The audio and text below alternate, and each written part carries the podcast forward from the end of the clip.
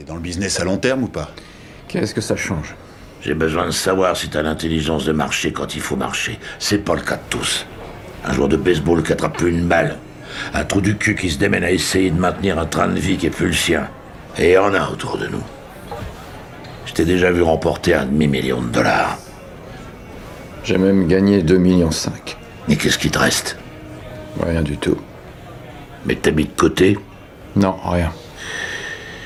Quand tu remportes 2,5 millions de dollars, tous les trous du cul du monde savent ce qu'il faut faire. Tu t'achètes une maison avec un toit tout neuf. Une grosse daube japonaise a la réputation d'être indestructible. Tu places le reste à plus ou moins 4%, rien que pour payer tes impôts, et après tu vis peinard. Là, t'as ta putain de forteresse de solitude. Te voilà pour le reste de ta vie au niveau du va chier. Quelqu'un te demande de faire quelque chose, va chier. Ton patron te les brise, va chier. Achète ta maison, mets un peu de rond à la banque, ne bois pas. C'est tout ce que j'ai à dire à qui que ce soit, quel que soit son niveau social. Est-ce que ton grand-père a pris des risques? Ouais.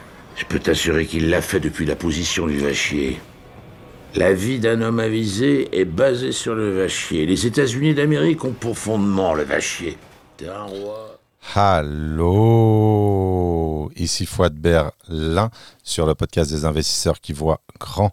Bienvenue dans ce nouveau podcast 10M pour 10 millions d'euros, capital optimal de la magnifique position du Vachier. Je suis toujours en présence de mon acolyte Hugo. Bonjour à tous, merci Fouad pour cette introduction. Sujet particulier aujourd'hui puisqu'il va s'articuler autour d'une discussion de sujets divers et variés, d'actualité ou non. Et on va donner quelques informations, quelques ressentis À manger au peuple. à manger au peuple. on va se faire détester. Également, on rappelle les, euh, les petits rappels habituels. Ça fait une répétition, je supprime La prostitution chronique. Mettez-moi des likes, les amis, mettez-moi des likes. N'hésitez pas à vous abonner, à mettre 5 étoiles, un commentaire si vous êtes sur Apple Podcast. Vous pouvez également nous rejoindre sur notre canal Telegram pour avoir du contenu exclusif, également la newsletter privée et également on va vous révéler quelque chose puisque peut-être une partie de ce podcast sera désormais derrière des portes fermées. Et on va en parler sur une introduction, sur une nécessité de structuration et de professionnalisme.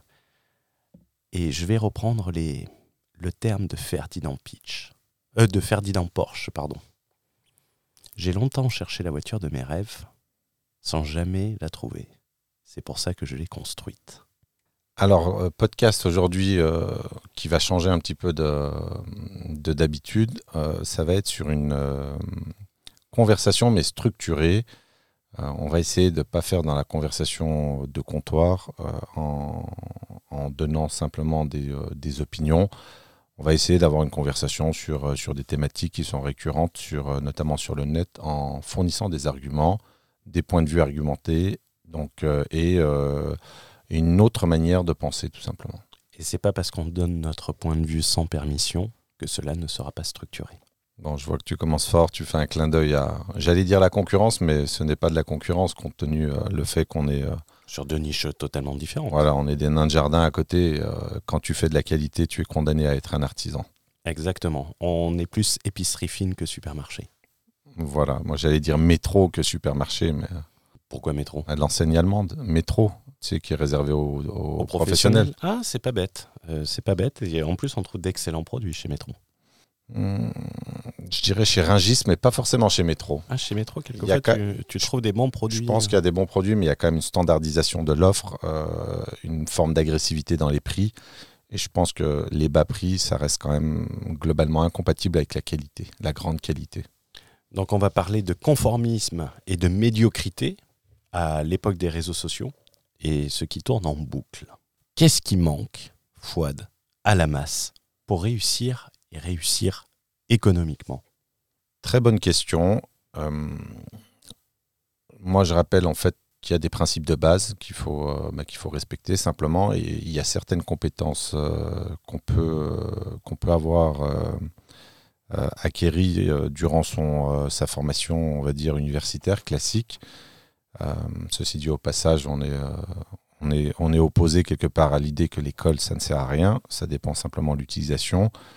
Mais euh, de mon point de vue de sociologue, ce qui manque, un certain nombre de choses en fait fondamentales, ça va être des éléments qui tournent autour de la pensée. Donc ce qui va manquer, à mon sens, c'est une capacité d'avoir une pensée critique. Et c'est très très important, être en capacité de, de, critiquer, de filtrer une information, euh, une opinion, éventuellement un argument. Euh, ça va être extrêmement important dans un monde euh, téléguidé aujourd'hui par une quantité d'informations phénoménale. Et ça, c'est quelque chose qui est extrêmement rare des individus qui sont en capacité d'avoir un esprit critique extrêmement aiguisé. Et, d'ailleurs, ça va être le premier élément qui va m'interpeller chez une personne. Quand on va échanger avec, je ne sais pas, on va, on va me présenter une nouvelle personne, euh, alors je ne vais pas la juger ou la juger, hein, mais simplement si j'ai affaire à un individu euh, doté d'un esprit critique, d'une pensée originale, d'une capacité à penser par soi-même, ça c'est quelque chose qui va me frapper. Et, euh, donc cette, cette, ce manque de pensée critique qu'on peut retrouver chez la foule, c'est quelque chose qui est très embêtant parce que quand on n'est pas, capable de penser par soi-même, finalement, on se met soi-même des bâtons dans les roues pour pouvoir euh, s'enrichir. Parce que euh, on est quand même dans une thématique euh, de l'enrichissement, de, la science de l'enrichissement. Alors ce n'est pas une science exacte, hein, c'est une science humaine finalement, comme les sciences économiques, la sociologie, la psychologie, l'anthropologie. il y a aussi une dimension plus rationnelle chiffrée. Mais voilà, ce qui m'interpelle, c'est le manque de pensée critique et il y a deux autres thématiques également qui sont associées à la pensée critique, des thématiques euh, auxquelles je suis très attaché, qui ne sont pas très connues, mais tu as la pensée euh, conceptuelle et la pensée complexe. Est-ce que ça te parle un peu, Hugo, toi, la pensée conceptuelle et la pensée complexe? Avant de parler euh, de la pensée conceptuelle et la pensée complexe, j'aimerais rebondir. Oh, c'est bien de me freiner dans, mon, euh, dans, mon, dans ma tentative d'intellectualiser. Oh là. Euh, là, il va falloir couper. Là. Je, pense que je vais même pas le couper, tiens, tu vois, tu vois. Euh... D'intellectualiser. Oh là, j'y arrive pas. Aide-moi à voir. D'intellectualisation. Voilà, du podcast. Les chaussettes de l'archi du sèche sont-elles sèches? Un chasseur, ça, sans, chasser, sans son chien, est un bon chasseur. Très bien.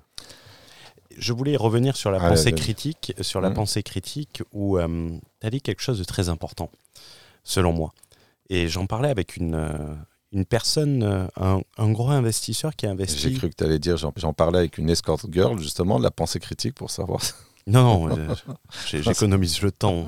Mais ah, pour qui tu veux me faire passer J'économise mon argent, j'ai également, également, je capitalise. C'est le seul domaine où je suis pour le gratuit. Ou le payant, mais dans le sens inverse. Et le. C'est très fin, c'est très fin, ça commence bien. Euh, je parlais avec un investisseur qui avait investi dans une quarantaine de pays, qui était un, qui était un marchand de. Alors ça fait rigoler parce qu'il était un marchand de tapis, mais euh, tu sais, de la tapisserie professionnelle. Et euh, il a investi dans de nombreux pays. Il avait notamment investi en Estonie. Euh, et il me parlait de l'Estonie. Il y avait investi juste après la chute du mur de, Berlin et à la libération du pays. Et il me disait Aujourd'hui, les jeunes, vous avez une chance énorme, c'est que vous avez accès à l'information. Et d'un autre côté, on a le corollaire de cet accès illimité à l'information illimitée, c'est qu'on n'est pas sûr d'avoir accès à la bonne information. Quand tu regardes aujourd'hui, le principal problème euh, de déstabilisation géopolitique sont les fake news.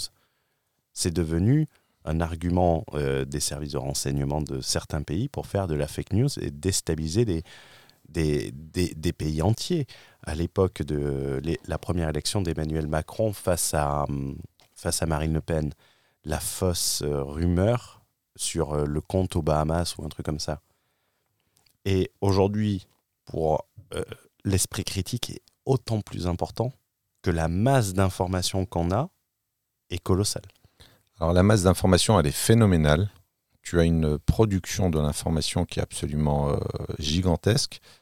Euh, sans aller dans des, euh, dans des thèses, si tu veux, qui existent, évidemment, de stratégies de manipulation des masses, je dirais simplement, si on s'arrête simplement sur la, la diffusion de l'information erronée, qui est fondée sur de l'incompétence, euh, dominé par euh, un biais cognitif très connu qui est euh, l'effet euh, Dunning-Kruger. Donc tu as des gens qui n'ont pas conscience de diffuser de, diffuser de l'information erronée. Et donc toi, si tu es euh, dans une posture de fan, de fanatique, tu vas absorber euh, toute cette information erronée qui va finalement venir euh, te déformer euh, d'un point de vue euh, intellect. Et ça, c'est très problématique parce que, et surtout, je l'ai remarqué dans ton domaine à toi, c'est un domaine, en fait, quand on regarde sur la fiscalité internationale, l'expatriation, qui est euh, miné par, par l'incompétence. et qui est miné par l'incompétence. Et je ne sais pas si tu as suivi, parce qu'on enregistre ce podcast début, fin septembre, pardon. Tu as une affaire qui est sortie d'un d'un influenceur qui t'aidait à, frauder les charges euh, les, les aides sociales. Je sais pas si Oui, tu sais, je l'ai vu, euh, vidéo complètement, totalement lamentable, et euh, tu en, sais- en insultant les travailleurs, c'est ça? En insultant les crétins de travailleurs. Oui. Abdoulila, là. et, le, et cette personne, dis-toi, cette personne était un de mes concurrents. Alors, un de mes concurrents, façon de parler, mais il a enseigné l'expatriation. Un confrère. Un confrère, voilà, c'est con- confrère, on se croirait dans l'avocature. Euh, il a enseigné la fiscalité, l'optimisation fiscale, l'expatriation. Imagine la qualité et les raccourcis qu'il prenait. Alors, tu vois, là, tu, tu soulèves un point qui est important euh, sur, euh, en fait, qui est adossé généralement à la mauvaise qualité de l'information qui est délivrée à, à la masse, aux grandes masses. hein.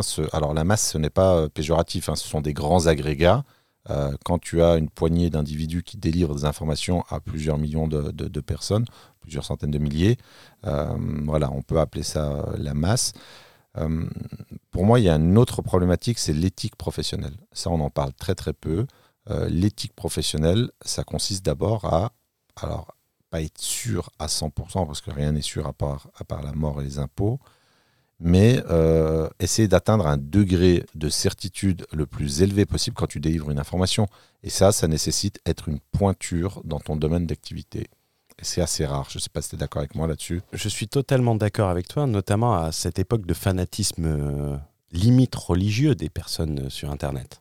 C'est une croyance, hein. tu C'est- crois en un individu. Mais même au-delà de ça, ça va jusqu'à l'adulation dans certains cas où ça enlève justement tout esprit critique. Et on en parlera un peu plus loin sur les masterminds auxquels tu as eu la chance de participer. Oui, juste une petite parenthèse, quand tu parles de fanatisme, et là j'ai été vraiment choqué euh, dans un des masterminds où j'ai euh, en fait j'étais un participant euh, et, euh, et j'ai été choqué de voir qu'une personne a tatoué le logo du mastermind sur, euh, sur sa peau. Donc, donc là, tu vois, tu es sur un acte quand même euh, de croyance qui est extrêmement élevé. Comment est-ce que tu peux te, tatouer un logo d'un programme euh, de vente en ligne? Je te vois bien faire ça, toi, Hugo. Totalement. To- totalement. Moi, j'ai- le nom de mes femmes sur toute la jambe. Non, mais c'est fin. D'abord, je déteste les tatouages parce que j'ai une phobie des, des aiguilles, premièrement. Et que, le, que le tatouage est le meilleur moyen de te souvenir d'une erreur que tu as faite dans ta vie. De la façon indélébile. Alors, je préfère te dire d'avance que je ne me tatouerai pas le, le AH, euh, fiscalité euh, et investissement sur la peau, et encore moins euh, le 10M. Merde. J'avais déjà prévu le, le salon de tatouage tu- là tu au fin pour- fond de Tu Berlin-Est sais pourquoi le 10M, il ne faut pas se le tatouer? Parce qu'il faut être capable de rehausser l'objectif. Voilà, parce que l'objectif peut, euh, éva- et peut évoluer, et donc ça serait quand même une erreur de le figer sur le, dans le temps et sur la peau.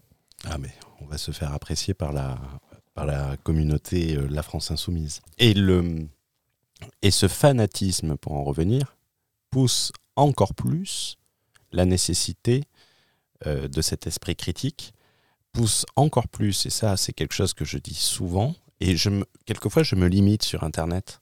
Je, je fais très attention à ce que je dis en me disant je vais pas dire ça, je vais pas partager ça, parce que je sais qu'il y a des gens qui vont vouloir faire pareil, sans avoir euh, l'ensemble des cartes et qui vont faire, euh, qui vont copier, comme certains. euh, Il y, y avait un grand philosophe du, vingt- euh, du début du 21e siècle, toi qui es très éduqué, qui avait sorti un théorème Et le théorème, c'était la TVA, tu la feras euh, péter. Ah, je vois. Un philosophe de Bourgogne. De Bourgogne, ouais. Euh, de, de Bourgogne. Et cette personne, en disant ça, quand il présentait ses chiffres, qui se présentait grand entrepreneur, Mm. les personnes qui le suivaient se disaient Mais il a forcément consulté quelqu'un.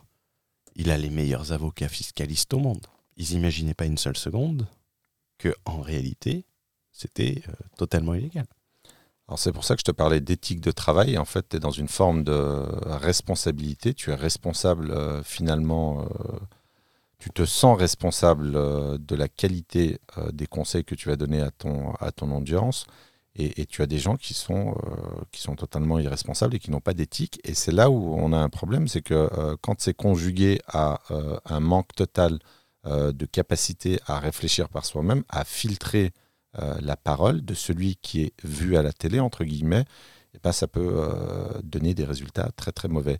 Et petite parenthèse sur la TVA, euh, s'il y a bien un impôt qu'il ne faut pas frauder, c'est la TVA. Pour quelle raison, à ton avis, Hugo? C'est la première source de financement. Voilà. Et tu as une spécificité française sur la TVA C'est une invention française. Voilà. Donc, euh, c'est une invention française. La France a inventé énormément de choses. Qui à mon avis, qui s'est plus exporté que les sacs Vuitton. Je, pense et, euh, et- ne plaisante jamais avec le fisc. Euh, on est dans un rapport euh, d'asymétrie de puissance. Le fisc français a la capacité à te détruire, toi et ton business, si jamais tu veux jouer au con avec la TVA. Donc c'est un très très mauvais conseil et en plus ben, singulièrement très mauvais par rapport à l'impact qu'il peut avoir en France. Euh, moi, je comparais en fait euh, ceux qui, euh, tu sais, qui, euh, qui sont un peu inconscients comme ça, euh, jouer avec le fisc et essayer de le baiser. euh, je, je faisais la métaphore de dire c'est comme traiter d'homosexuel Mike Tyson. La seule manière que tu as de t'en sortir, c'est qu'il t'ignore. Oui. C'est euh, et si tu lui répètes euh, deux, trois, quatre fois, il va, te il va te faire un crochet du droit. Tu t'en souviendras. Tu auras du mal à le prononcer après. Il va t'en mettre une, c'est sûr. Non, mais, mais voilà, après, on retombe sur aussi cer- sur, sur certains euh, fondamentaux euh, qu'on pousse hein, à travers le podcast. Une notion aussi que, que j'aimerais introduire. Donc, euh, on, parlait, on parle souvent de, de, de- pensée de long terme. En fait, la typologie de pensée, hein, tu, tu as vraiment une typologie euh, assez variée, hein, des, des compétences, des, des modes de pensée, des états d'esprit qu'il faut essayer d'acquérir. la pensée critique, conceptuelle, la pensée euh, complexe il y a euh, une notion qui, n'est- qui est totalement occultée, euh, c'est la notion de durabilité. Alors ça n'a rien à voir avec la durabilité écologique, c'est quelle est la durée de vie de ton business. Est-ce que tu es dans le business à long terme, pour reprendre l'introduction? C'est pour ça que j'aime beaucoup ce passage, parce qu'il est truffé euh, de concepts fondamentaux, des concepts opérationnels. Donc, est-ce que tu es dans le business à long terme Si tu euh, tapes, euh, si tu shootes de la TVA, comme diraient les, les, les initiés de la TVA, que ce soit dans le carbone, dans l'automobile, dans les téléphones portables, etc., la durée de vie, ta durabilité est très faible et elle est proportionnelle, inversement proportionnelle à ton niveau de compétence et ton niveau d'éthique et de responsabilité.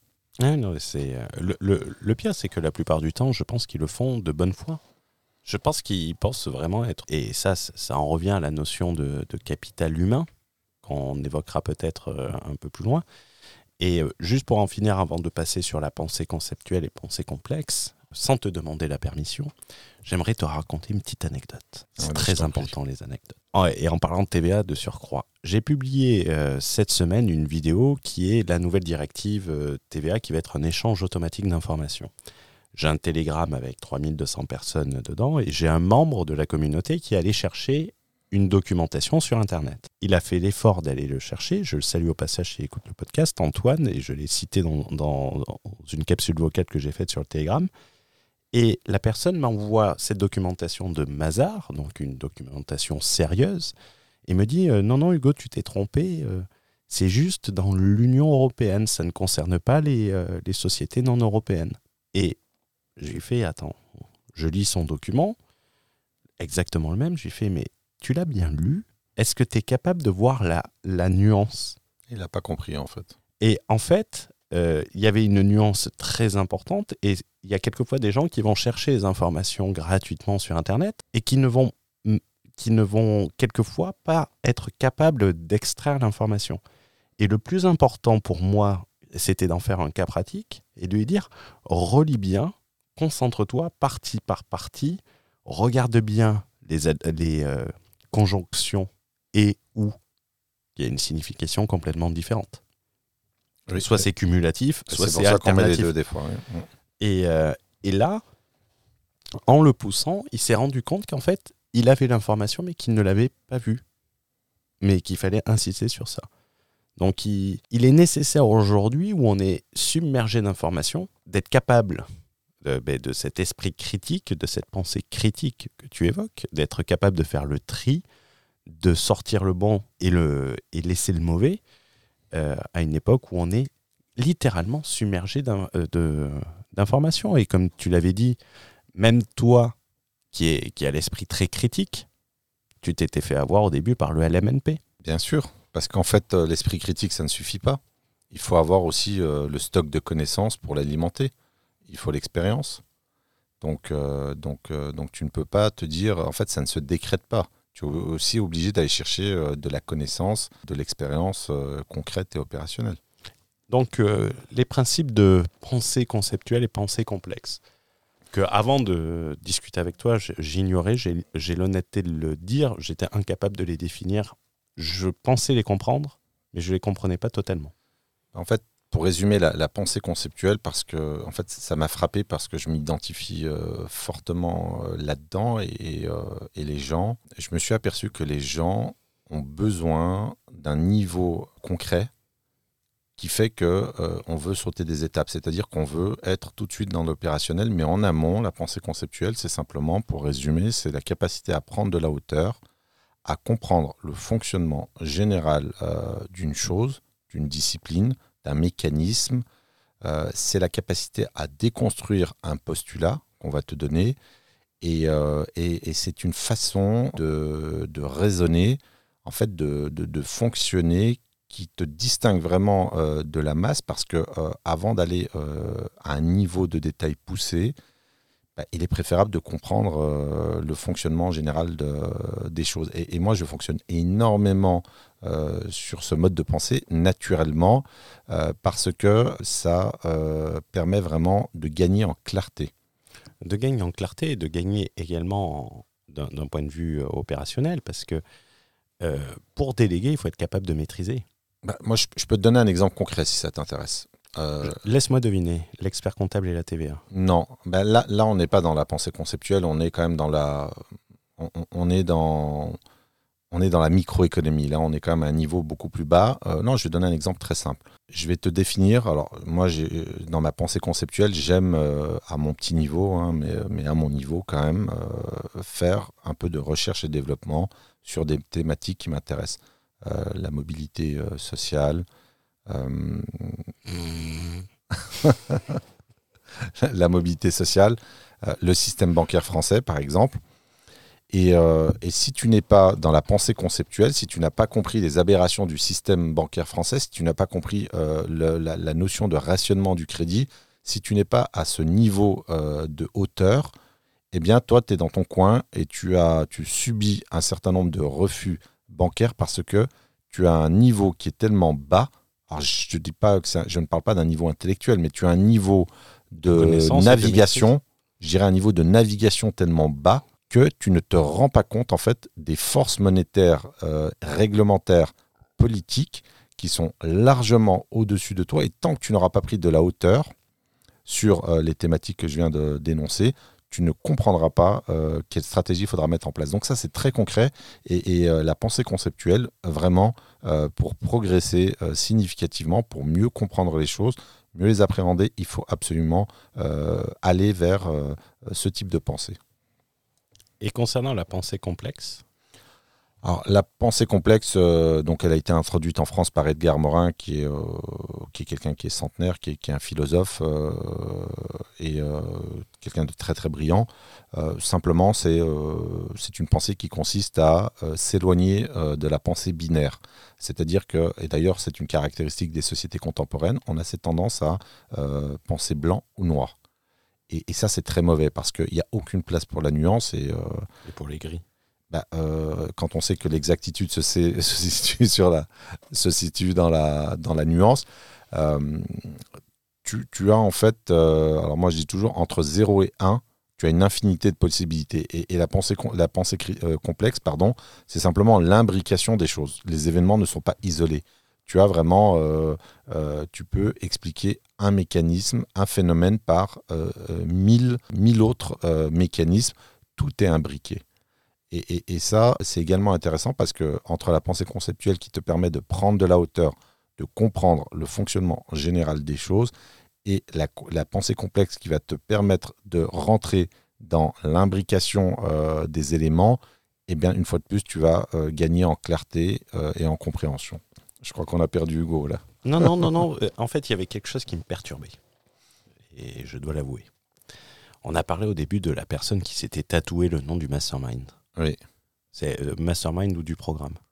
Euh, Alors c'est pire que ça. C'est euh, un slogan en fait qui s'est tatoué d'un programme. Ce qui me perturbe, c'est ton stylo. Ah bon? Oui. Alors, oui, parce qu'en fait c'est un stylo du mastermind et on parlera. On, on, va définir selon nous qu'est-ce qu'un bon mastermind, qu'est-ce qu'un mauvais mastermind. Et ce stylo est, est, la seule bonne chose que j'ai pu ramener de ce, de ce mastermind. Et il écrit pas très bien. Si, ça va. Franchement, ça va. Donc, on, peut l'évoquer furtivement. C'est euh, pour répondre à, comment dire, à cette nécessité de structuration et de professionnalisme, c'est qu'on pense de plus en plus à former une communauté privée. Une communauté qui aura des, valeurs qui vont reposer finalement sur euh, la capacité à réfléchir, la capacité à filtrer l'information, le désir de tendre vers l'excellence, briser le conformisme, le conformisme qui est devenu euh, aujourd'hui la norme, et donc euh, une communauté où les fondateurs s'engagent à développer quelque chose de qualitatif. Et ça, c'est vrai que quand on regarde aujourd'hui ce qui existe sur le marché, tu n'as, à ma connaissance, rien d'équivalent euh, à euh, ce type de communauté. Parce qu'il faut préciser qu'on ne serait pas seul, c'est qu'on on ferait rentrer des personnes qui sont expertes dans leur domaine et domaine qu'on ne pourrait pas maîtriser et sur lequel on ne pourrait pas avoir forcément la même pensée critique si on ne maîtrise pas le domaine. Oui, moi je pense que tu soulèves un point qui est important sur la quantité de domaines dans, les, dans lesquels on peut devenir une pointure dans ce domaine. Et, et moi je pense que, euh, c'est que mon avis évidemment, mais je pense qu'on peut être vraiment une pointure dans peut-être deux domaines, euh, allez trois si on, si on y passe vraiment beaucoup de temps, mais si c'est déjà une pointure euh, dans deux domaines d'activité, c'est déjà très très bien. Je ne sais pas ce que tu en penses là-dessus. Totalement. Je, dirais même une principale et une secondaire, pour pas mettre les deux au même niveau. Après, pour être concret, euh, être une pointure euh, pour que les gens puissent comprendre de quoi on parle, est-ce qu'aujourd'hui euh, tu as sur le marché des gens qui sont qui vont être alors un individu qui va essayer d'animer une communauté qui est une pointure en immobilier. Moi ma définition de pointure c'est être une référence en la matière au niveau national.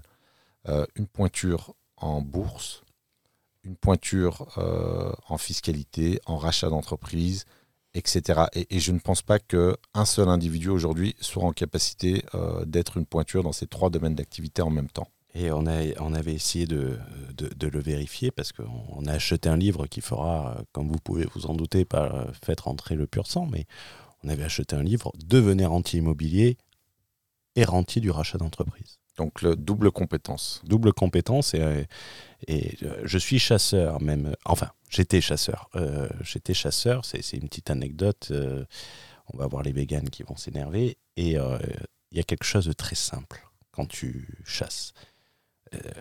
à partir du moment où tu chasses de gibier, tu rentres bredouille. Exactement pareil. Et on peut on, peut en parler parce que tu vois, tu parlais d'immobilier, même des gens euh, et ça, ça va être une anecdote que les gens qui, euh, qui nous suivent ont peut-être euh, s'en souviennent peut-être parce que on a eu un, un petit un, petit clash par publication interposée, mais quelqu'un qui fait que de l'immobilier. Mm. Euh, on peut le citer puisque c'était cité. Je, je dirais pas que c'est un clash, c'est que bon, c'est toi qui interagissais, mais euh, il t'a pris de haut. Il a pris de, il a pris de très haut et euh, bon, on va le citer. C'est Club I- Immobilier Guillaume Magouine. Guillaume Malguir, je crois. J'ai dit quoi? Euh, je crois que tu t'es trompé, tu as écorché son nom de famille. Excusez-moi, euh, il fera un post dessus. Et en fait, euh, pour recontextualiser la chose, il avait fait un post LinkedIn, si je dis pas de bêtises, où euh, il y a eu des changements législatifs en, en cette rentrée, euh, en cette rentrée, notamment une réglementation sur euh, la location courte durée dans les villes touristiques. Il n'y a aucune surprise. hein, euh, Et on le dit, même avant, on avait Enfin, les gens qui font que de la LCD ne pensaient pas une seule seconde que l'État français va vous foutre la paix. Moi-même, à titre personnel, je suis pour, euh, alors je ne veux pas dire l'éradication euh, de la. LCD, parce que je, je ne veux pas de centre-ville composé que de touristes, tout simplement. Il faut laisser de la place aux gens qui produisent, qui habitent euh, dans, dans ces centres-villes. Donc, donc voilà, je te laisse continuer ton anecdote. Et, et en fait, il, avait, il a trouvé la solution, une solution intelligente, très stratégique. C'est qu'il a dit si la location courte durée est interdite dans les villes où il y a du monde et du tourisme, on va aller faire de la location touristique dans des villages de moins de 1000 habitants, Alors, je crois que là, c'était. 990. Non, je- euh, Non, non, c'est 250 habitants. Je ça, c'était pour ces immeubles de rapport qui Ah. te vendaient. Et là, c'était 990 habitants. Parce que ça, ça m'avait choqué. 250 habitants, c'est quand même très très léger. Oui, on, on l'avait évoqué, on avait appelé Mm. ça la méthode de Tchétchène à l'époque. Mm. Enfin, tu avais appelé ça. À Bouzland, en disant que si l'épicerie euh, licencie une personne, le plan social, euh, t'avais plus de locataires. J'ai plus de respect pour la Tchétchénie que cette stratégie, évidemment. Et, le, et cette personne, je lui ai posé quelques questions, euh, parce qu'il parlait rentabilité par rendement. Donc euh, la rentabilité, il faut compter la sortie, l'illiquidité du bien, la, la, la vacance locative, parce que déjà que tu en as dans les grandes villes, qu'est-ce que c'est euh, dans un truc de 990 habitants. J'avais demandé également la difficulté de trouver du personnel de conciergerie. Je t'avais répondu à ce niveau-là que nous qui exploitons un seul appartement en LCD à Besançon, qui est une ville de mémoire de 110 000 habitants, intramuros, on est sur une, ag- une agglomération de 250 000 habitants, ben, on a toute la peine du monde pour trouver une conciergerie fiable. Une- donc dans un village de 990 habitants. Et, le, et on lui pose ça, et, et j'ai eu peut-être l'erreur, il faut reconnaître ses erreurs, j'ai eu, euh, j'ai qualifié le village, au lieu de dire village de moins de 990 habitants euh, non touristiques, vous voyez c'est assez long, j'ai dit euh. Euh, j'ai repris, j'ai repris le terme du podcast. Et le mec a commencé à s'énerver. Il a fait 14 publications avec euh, Bouzland en disant qu'il y avait plus euh, d'habitants à qu'il y avait plus d'habitants à, à Bouzland que d'abonnés à notre podcast. Chose à laquelle je lui ai répondu, euh, mais une chose est sûre, notre podcast, le nombre d'abonnés ne fera qu'augmenter. Toi, une chose est sûre, c'est que je suis pas sûr que les villages ne fassent qu'augmenter d'un point de vue population. Est-ce que c'est le nombre d'a- d'abonnés qui euh, détermine la qualité euh, du média? Mais il s'est vexé, il s'est vexé, il n'a pas répondu. On lui a reposé la question, il n'a pas répondu. Euh, et ensuite, il y a quelqu'un, je vais essayer de le retrouver parce que euh, c'est- même pas moi au travers d'un, je tiens à le préciser, ce n'est même pas moi au travers d'un compte euh, détourné. Et le mec l'a mis en titre. Bon, le mec a été un peu agressif. Guillaume Magouine. Ah non, t'as raison, Malgouir. Oui, Malgouir. Ah non, créateur d'investisseurs et d'entrepreneurs. Il avait mis quelque chose, c'est en fait. euh, Ah, il y, a six... jours. Ah il a vu Tapi, il veut racheter toutes les entreprises de France. Bref, je trouve pas, il y avait un mec qui lui avait dit euh, Je, t'assiste à, acheter des biens dans des trous paumés qui sont inlouables, invendables. Mais si on va sur le fond, en fait, tu as des problématiques. euh, si tu veux, tu as un certain nombre de problématiques structurelles et stratégiques quand euh, tu pousses les gens euh, à aller sur euh, des marchés Alors, des marchés non tendus, pour faire du rendement, tu es obligé d'y aller. Mais quand on parle de, de, de, villages de 250 ou de 900 habitants, tu as quand même un certain nombre de risques dans, la, dans la vacance locative, notamment dans la perte de capital, sur la notion de rentabilité, c'est-à-dire la variation de ton capital dans le temps, sa valorisation. tu as quand même un certain nombre de risques et ce, qui est, ce qui est choquant en fait, c'est que ces risques sont totalement occultés euh, bafoué, plus ou moins volontairement. Je ne sais pas si c'est volontaire, mais si ça l'est, en tout cas, ça serait une faute professionnelle. Mais, mais tu vas quand même mettre des gens euh, dans des secteurs pourris, quelque part.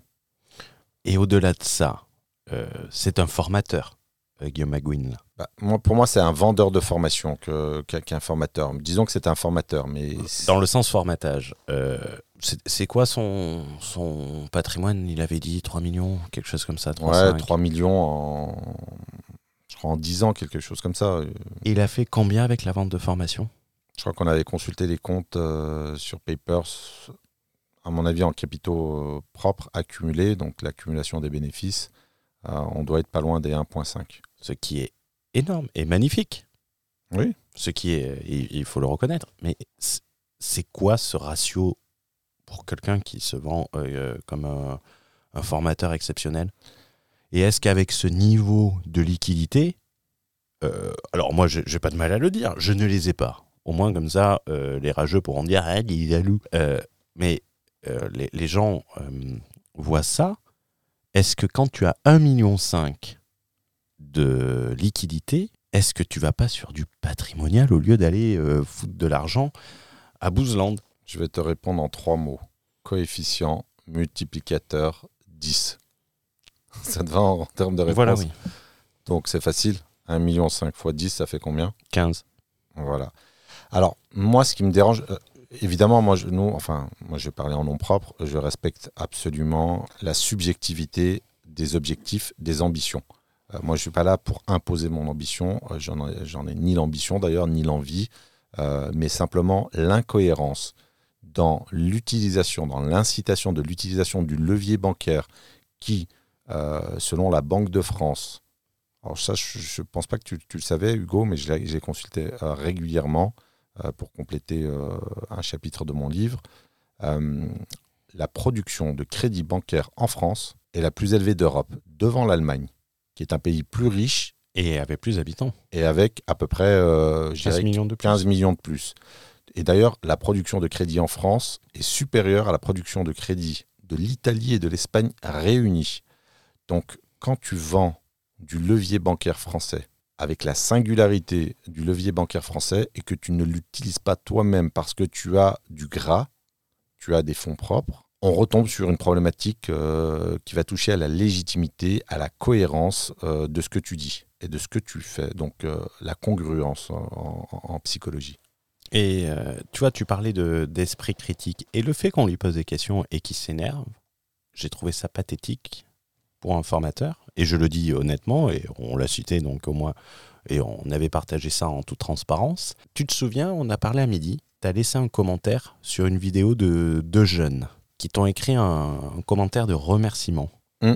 Bah, c'est une réponse de, de, gens intelligents. Alors, moi, euh, je ne suis pas abonné à beaucoup de, de, chaînes YouTube. Là, on est sur une chaîne YouTube, on peut les citer. Hein. je crois que c'est 1000 livres. Euh, moi, j'apprécie. Euh, alors, tout n'est pas parfait, évidemment, parce que j'ai mon esprit critique qui filtre en permanence. Mais en tout cas, tu as quand même deux jeunes, deux frères.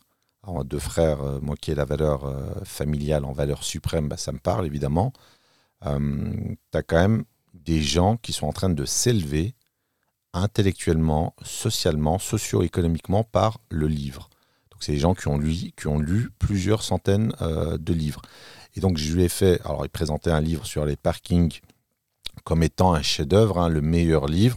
J'ai simplement euh, introduit euh, des notions qu'il ne maîtrise pas puisqu'il ne pratique pas l'immobilier ou très peu. la notion de dimensionnement, de sous-dimensionnement, de capital amorti. et c'est quelqu'un qui m'a remercié pour la qualité la pertinence de, la remarque. Et euh, il y a un autre, euh, je voulais rebondir là-dessus, sur, euh, sur, un autre élément qui est très important, c'est vraiment essayer de développer ce, haut niveau de pertinence que, les gens, que la plupart des gens n'ont pas. Et euh, ce qui l'a dérangé finalement, je pense, euh, euh, Guillaume, euh, c'est le fait que tu aies eu euh, le culot de soulever des vraies problématiques qui ont été balayées par l'utilisation d'un mot. Et on retombe malheureusement sur euh, une norme euh, contemporaine qui est que la forme, c'est plus important que le fond. Ah oui, non, c'était euh, Idriss Aberkan qui, euh, qui disait que, d'ailleurs, il ferait bien de s'appliquer ce concept à lui-même, qui disait que quand tu ne peux pas combattre les idées, tu combats la personne.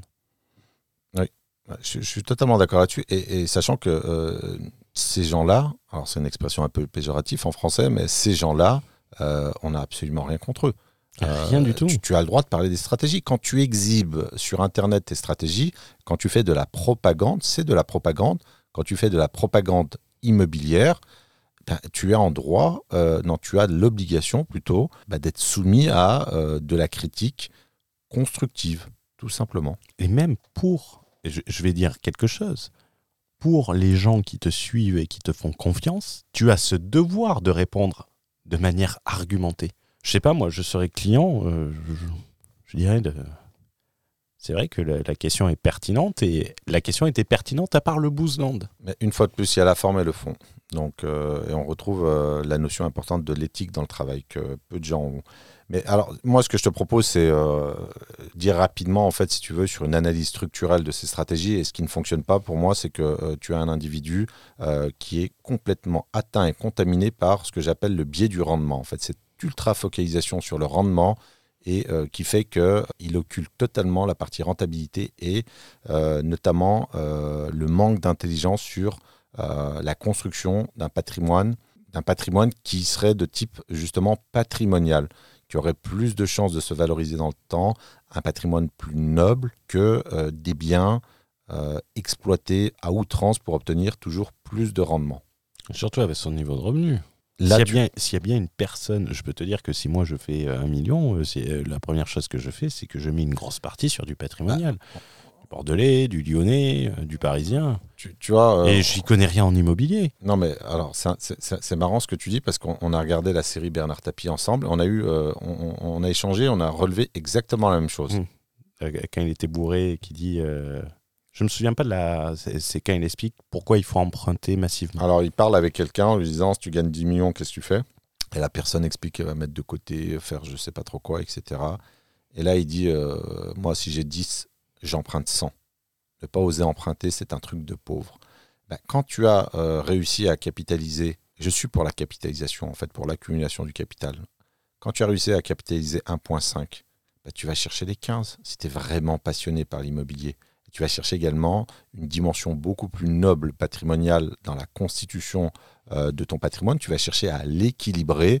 Et je te parle même pas, et ce qui me paraît obliga- obligatoire aujourd'hui, euh, la diversification dans l'immobilier commercial, qui est une niche euh, peu concurrentielle, beaucoup plus rentable et qui te permet d'obtenir des financements de professionnels. Donc tu vois, si on va sur le fond, et la forme ne m'intéresse absolument pas, eh ben, tu as un, bien du, un biais du rendement qui, qui va te pousser à aller dans des zones complètement perdues pour échapper parfois à la réglementation. Tu n'auras jamais le dernier mot sur la réglementation. La, la loi, l'État sera toujours plus fort que toi en tant qu'individu. Et c'est reculé pour plus, plus mal sauter. Parce que, à la limite, tu fais de la, tu fais de la location courte durée à Bordeaux.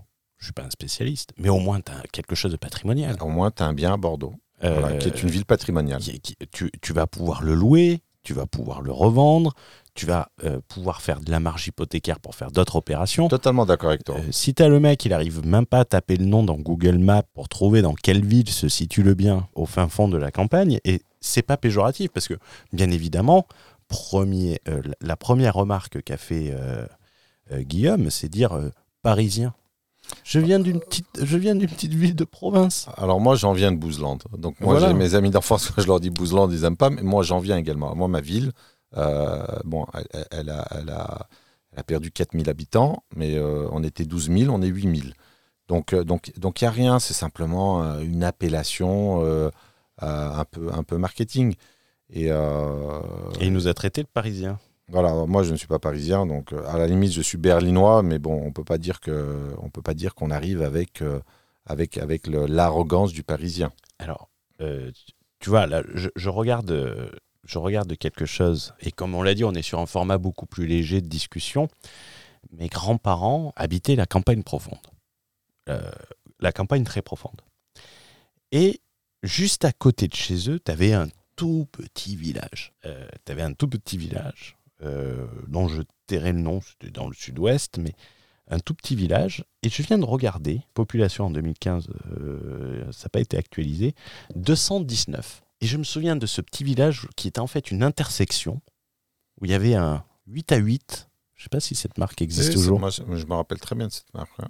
Qui a disparu. Petit commerce de proximité. Tout- un tout petit Mmh. commerce de proximité où tu allais acheter le pain en face de l'église. Mmh. C'était vraiment un tout petit village.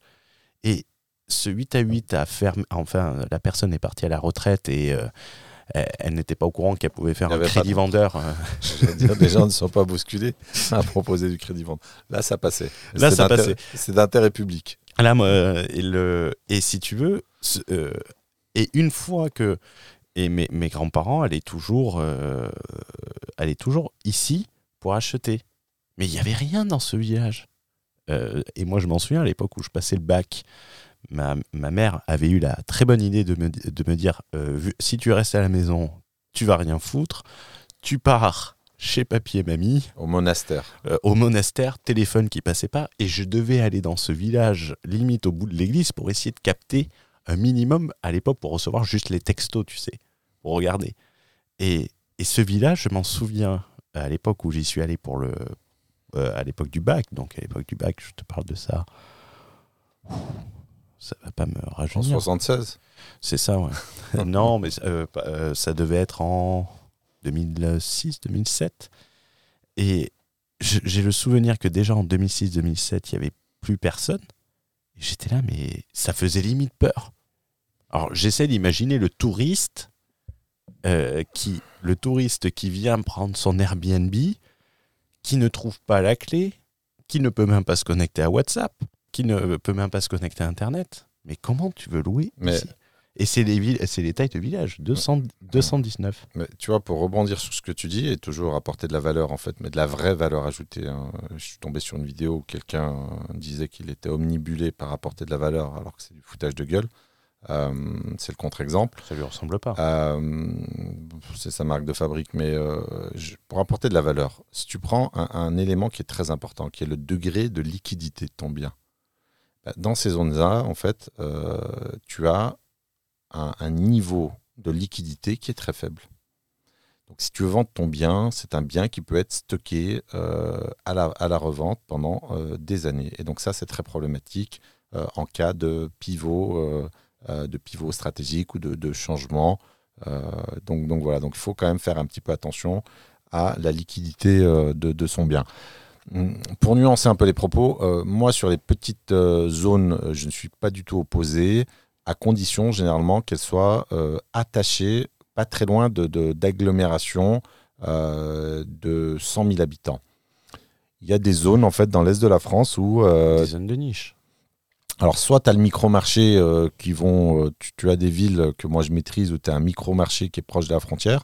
Là, je viens de faire une, une opération de marchand de qui, qui s'est très très bien passée sur un immeuble euh, à 500 mètres de la frontière suisse.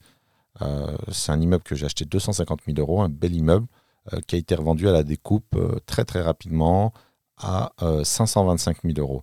Alors que la ville ne compte que, de mémoire, je crois, 4 000 habitants. 3 000 ou 4 000 habitants. Mais là, tu as un pouvoir d'achat de frontalier suisse. Et Oui, mais c'est comme si tu me dis euh, demain fais de la location courte durée au Cap Ferré ou à Saint-Tropez. Euh, Bien c'est- sûr, c'est mais- du mais- marché de niche. Je pense Voilà, pas mais- qu'il investisse. euh, Non, non, pas du tout. Mais, mais je pense voilà. pas qu'il investisse à Megève ou à, ou à Courchevel. Non, hein. parce que euh, lui, il est tellement éloigné en fait. Et, et d'ailleurs, c'est marrant parce que une de ses premières vidéos que j'avais vues, euh, c'était sur un bien euh, situé dans ma ville d'enfance. Donc là, le marché, je le maîtrise parfaitement.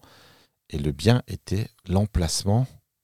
Honnêtement, je ne savais même pas euh, par quel chemin il fallait aller pour euh, quel chemin prendre pour aller visiter le bien. Donc euh, un, un- un- un bien, mais vraiment pourri, sans aucun intérêt, à Bouzland. Bah, à Bouzland. Et de là où tu viens. donc, Et- et- exactement. Donc, donc voilà. Donc l'idée, c'est que pourquoi pas aller chercher du rendement, essayer de, de, de- de viser des communes de 5 000, 6 000, 10 000 habitants adossés à des, agglomérations, généralement. euh, J'en ai une en tête, hein, je ne donnerai pas le nom pour, pour- éviter que les gens euh, aillent euh, aveuglement, ave- aveuglement euh, se ruer sur la zone. Mais ce sont des communes qui sont limitrophes, qui sont collées et qui représentent 150, un bassin de 150 000 habitants. Et, et là, je dis, pourquoi pas? Là, c'est intéressant. C'est pas à Bergerac? Non, c'est pas c'est pas à Bergerac avec des rentabilités. Des Alors, rendements. Oui, mais c'est Ah oui. présenté comme des rentabilités Des de rentabilités. 12,8%, comme si une rentabilité, un, un rendement en réalité était linéaire. Alors s'il y a bien quelque chose qui n'est pas linéaire, c'est bien euh, le rendement. Le rendement est variable, il n'est pas linéaire. Et il y a tellement de composantes qui peuvent le faire varier. Déjà l'augmentation des, euh, des taxes d'habitation. Euh, pas des taxes d'habitation, Ouais, des, des taxes, taxes foncières. foncières. Bah, la vacance locative, la vétusté, l'augmentation des frais euh, généraux si tu achètes en SCI, si tu Un comptable, la, la loi, la fiscalité. Donc c'est tout sauf linéaire. Non, c'est. Euh, si on découpait ce podcast en deux, euh, après euh, avoir euh, consacré beaucoup de temps euh, sur la partie immobilier, sur la nécessité d'avoir un esprit critique et euh, la, la nécessité de, de s'ouvrir en quelque sorte, euh, je te propose qu'on qu'on coupe ce podcast en deux. Euh, désolé, je te fais du pied sous la table. Ouais. Je Euh, veux que tu respectes la frontière, s'il te plaît. La ligne Maginot, je souhaite que tu la respectes. Non, mais après, c'est- moi que tu traites de juif, mais là, euh, j'ai l'impression d'être Gaza. J'ai commencé avec la moitié et maintenant, il me reste plus rien, quoi. Je, je vais bientôt monter sur la chaise. Ouais. Et on peut se retrouver dans une deuxième partie du podcast sur les, euh, les masterminds. Qu'est-ce que t'en penses? Alors, Mastermind, qui à la base est, euh, est quand même un concept euh, absolument génial, très noble, euh, où tu as une concentration euh, humaine euh, de, de réflexion, de talent. Ça dépend lesquels. Voilà, mais alors ça, c'est à la base. Ah, la base. Malheureusement, ça a été détourné en vulgaire instrument de, de, de vente. Et, Moi, j'appelle ça, aucune- j'appelle ça les séminaires d'aéroport. Ouais, c'est- une forme de séminaire, euh, mais euh, dominé par la médiocrité. Parce que le vrai mastermind, euh, c'est quelque chose de très, très, euh, de très, très bon, de très bien. Et ça, on va vous partager ça dans le prochain podcast pour garder ces podcasts en dessous de- d'une heure. Je vous remercie de l'avoir écouté. N'hésitez pas à partager. C'est une discussion, donc ça, ça peut durer plus longtemps, moins longtemps. Et on se retrouve dans le prochain podcast pour parler des masterminds. C'était Foi de Berlin pour vous inspirer à voir grand et à penser différemment. C'était Hugo pour vous assurer la technique et vous transmettre ce savoir. Merci à tous. Pensez à vous Pat Le abonner. Guen, merci Pat Le Guen. Je sais pas si t'as connu Pat Le Guen. Non, non, euh, C'est sur TF1. j'ai pas 70 ans. hein. C'était le gars qui s'occupait des platines, du machin et tout. Ah ouais, Ouais, bientôt, tu vas, euh, bientôt tu vas me traiter de dis- de disque de jockey. Quoi. Merci à tous, pensez à vous abonner et on se retrouve dans le prochain épisode pour le, la suite de cette discussion.